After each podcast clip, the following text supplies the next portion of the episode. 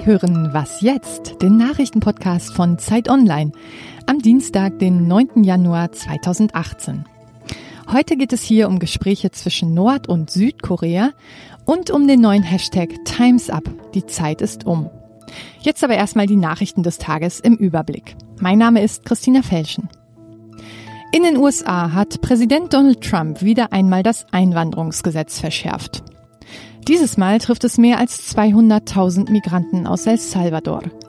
Sie hatten seit 2001 einen speziellen Schutzstatus, der immer wieder verlängert wurde, auch weil das Land eine der höchsten Mordraten der Welt hat. Die Betroffenen sind seit mindestens 16 Jahren in den USA, sie dürfen arbeiten und viele haben Kinder, die US-Bürger sind. Jetzt gibt ihnen die Regierung gut anderthalb Jahre Zeit, das Land zu verlassen. Ansonsten droht ihnen die Abschiebung. Die deutsche Politik läuft dagegen etwas langsamer. In Berlin treffen sich heute die Vertreter von Union und SPD zum dritten Sondierungstag. Reden wollen sie vor allem über Steuern, Landwirtschaft, Bildung und Bürgerbeteiligung. Horst Seehofer forderte, eine eventuelle große Koalition müsse spätestens Ostern mit dem Regieren beginnen. Das wären 180 Tage nach der Wahl. Rekord in Deutschland. Redaktionsschluss für diesen Podcast ist 5 Uhr.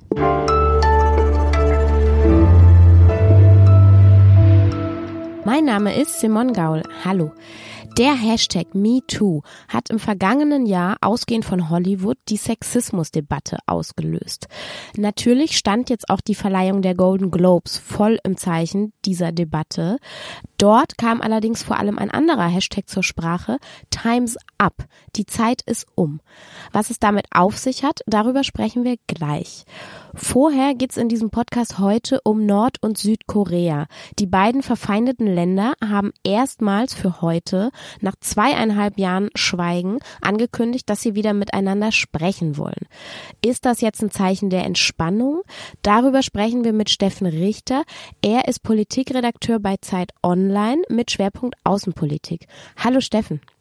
Hallo Simon um was geht's jetzt überhaupt? Was wollen Nord- und Südkorea denn jetzt nach fast zwei Jahre Schweigen miteinander auf einmal besprechen? Ja, also was die Nordkoreaner mit den Südkoreanern besprechen wollen, das wissen wir nicht. Äh, aus Nordkorea erfahren wir praktisch gar nichts. Was die südkoreanische Regierung will, ist eigentlich relativ klar. Sie will allgemein ähm, erstmal eine bessere Atmosphäre schaffen zwischen Nord und Süd. Das ähm, ist essentiell, um die ganzen Krisen, die dort, die dort dreuen, äh, irgendwie in den Griff zu kriegen. Und konkret ähm, hoffen Sie sich von diesen Gesprächen natürlich erstmal friedliche und spannungsfreie Olympische Winterspiele, die in Südkorea nächsten Monat stattfinden. Ist das jetzt ein Vorwand, diese Olympischen Spiele, oder kam das jetzt wirklich so spontan, dieser Gesinnungswandel? Also es ist ja ein bisschen ja. überraschend jetzt doch gewesen, oder?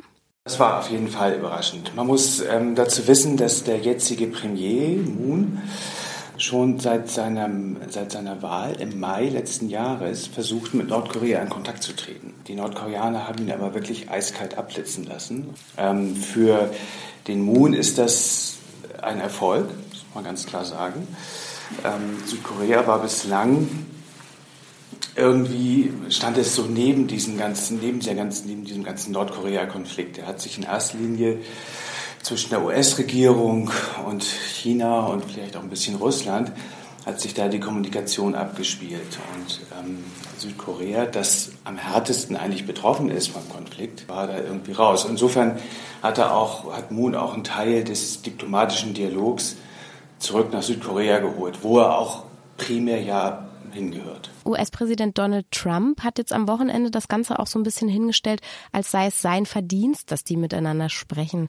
Was ist denn da dran? Also die USA sind zusammen mit ähm, Südkorea und auch China die Hauptprotagonisten dieser ganzen Krise.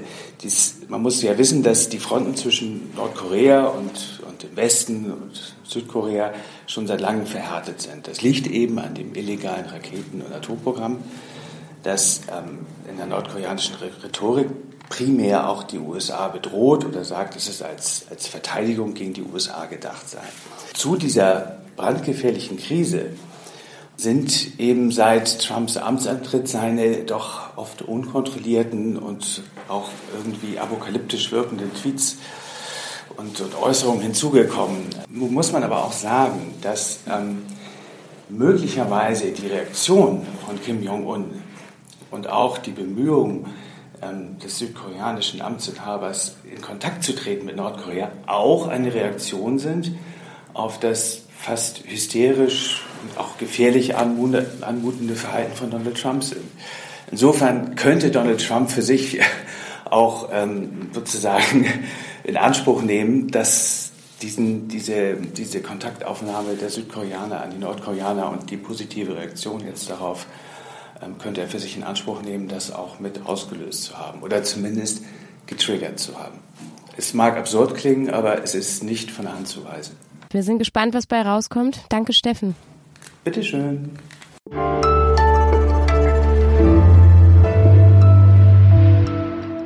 Und sonst so? Genug ist genug.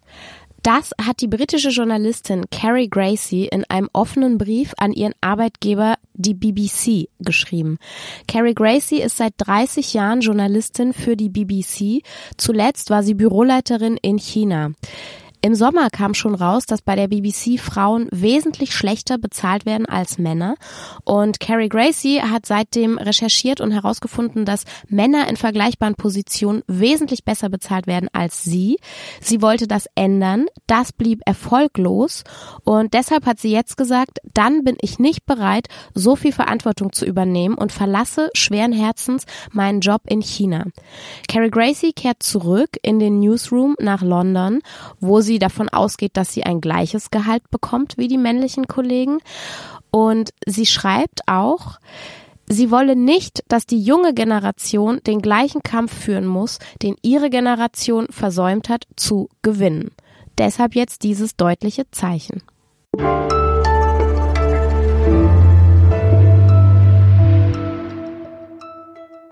Jetzt spreche ich mit meiner Kollegin Carmen Böker. Sie ist Redakteurin beim Zeitmagazin Online. Hallo Carmen. Hallo Simon. Lass uns nochmal über MeToo sprechen, beziehungsweise über den Nachfolger, den es jetzt gibt. Es gibt jetzt einen neuen Hashtag namens Times Up. Was verbirgt sich denn dahinter? Das ist sozusagen die zweite Stufe, die jetzt zünden soll. Also MeToo war ja erstmal der Aufruf, dass Frauen an die Öffentlichkeit gehen und ihre Geschichte erzählen. Und äh, Times Up ist jetzt äh, eine Plattform, die äh, zum Beispiel Geld einsammelt. Also dahinter verbergen sich äh, Schauspielerinnen wie Alyssa Milano, die ja MeToo äh, mit in Gang gebracht hatte, Reese Witherspoon, Meryl Streep zum Beispiel und die Frau von Steven Spielberg, Kate Capshaw. Und sie wollen zum Beispiel Rechtshilfe für weniger privilegierte Frauen anbieten, ganz konkret. Also mittlerweile haben sie 13 Milliarden Dollar äh, äh, an Spendengeldern bereitgestellt. Und sie haben sich auch gerade erst vor kurzem formiert und vorgestellt, erst am 1. Januar mit äh, einem Manifest und, und einer Anzeige in der New York Times. Am Wochenende wurden ja auch die Globes verliehen und irgendwie stand diese ganze Verleihung im Zeichen der Sexismusdebatte. Tut sich da wirklich was jetzt? Die Verabredung, schwarz zu tragen bei den Globes, äh, ist, ist eine zweifelhafte Botschaft, weil äh, bei MeToo ging es ja darum, dass äh, Frauen nicht länger schweigen sollen. Wenn Frauen jetzt äh, sich darauf verständigen, alle schwarz zu tragen und damit einen stummen Protest zu symbolisieren, ist das eventuell nicht die beste Botschaft. Man sollte reden. Und es gab äh, auf dem roten Teppich nicht sehr viele klare Worte. Also ähm, eine der Initiatoren ist ja auch Natalie Portman, ähm, die aber eigentlich nur dann wenige Sätze murmelte und eigentlich nur Times up because Times up wiederholte. Die Zeit ist um, also die Zeit ist um. Das ist plakativ, aber ich glaube nicht sehr hilfreich, wenn man wirklich etwas an diesem System des Machtmissbrauchs verändern will. Aber sie hat doch auf der Bühne zumindest noch gesagt, na ja, hier sind jetzt all die Männer, die wieder nominiert sind für die beste Regie. Also so wenigstens so Kleinigkeiten kommen dann ja irgendwie doch. Es gab immer so kleine Spitzen äh, mit dem Moderator, gegen den Moderator, aber es gab nicht sehr viele klare Worte, also eigentlich nur von Oprah Winfrey. Sie hat wirklich eine kämpferische Rede gehalten. Sie hat wirklich gesagt, zu lange wurden Frauen nicht angehört, ihnen wurde nicht geglaubt und äh, gegen solche Männer, die so etwas nicht glauben wollen, äh, müssen wir vorgehen. Deren Tage sind gezählt. Also Ich hoffe sehr, dass Times Up zu etwas führt und äh, nicht nur äh, eine Willensbekundung bleibt, sondern wirklich wirksam gerade denen hilft, die sich schwer wehren können. Denn in dieser in diesem Manifest, in dieser Annonce heißt es auch, wir wissen, dass wir privilegiert sind und wir wollen uns für die weniger Privilegierten einsetzen, also auch für die Kellnerin, die Übergriffen ausgesetzt ist, zum Beispiel für die Fabrikarbeiterin. All solche Frauen sind da drin genannt. Das wäre wichtig, dass die Initiative äh, auch diesen Frauen hilft. Danke, Carmen. Sehr gerne. Für heute ist unsere Zeit bei Was jetzt schon wieder zu Ende. Wenn Sie mögen, hören wir uns morgen wieder. Bis dahin, tschüss.